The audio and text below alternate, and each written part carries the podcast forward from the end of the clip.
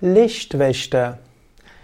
Als Lichtwächter bezeichnet man Menschen und Feinstoffwesen, die bestimmte Aufgaben haben im Lichtprozess der Erde. Lichtwächter sind all diejenigen, die in ihrem physischen Leben einen bestimmten Lichtprozess durchlaufen sind, die einen bestimmten Einweihungsweg gegangen sind und die äh, gezeigt haben, dass sie Gutes bewirkt haben. Lichtwächter, das könnte man eigentlich eher sagen, sind Lichtpförtner oder auch Lichtarbeiter, die sich darum bemühen, andere Wesen auch zu inspirieren, dass sie auch den Weg gehen können. Sie sind auch Wegbegleiter und helfen denjenigen, die sich auf dem Weg befinden. Wenn du selbst den spirituellen Weg gehst, kannst du diesen als Lichtweg ansehen und du kannst dir gewiss sein, Wann immer du an schwierige Situationen kommst, wird, irgendjemand da sein, der dir hilft.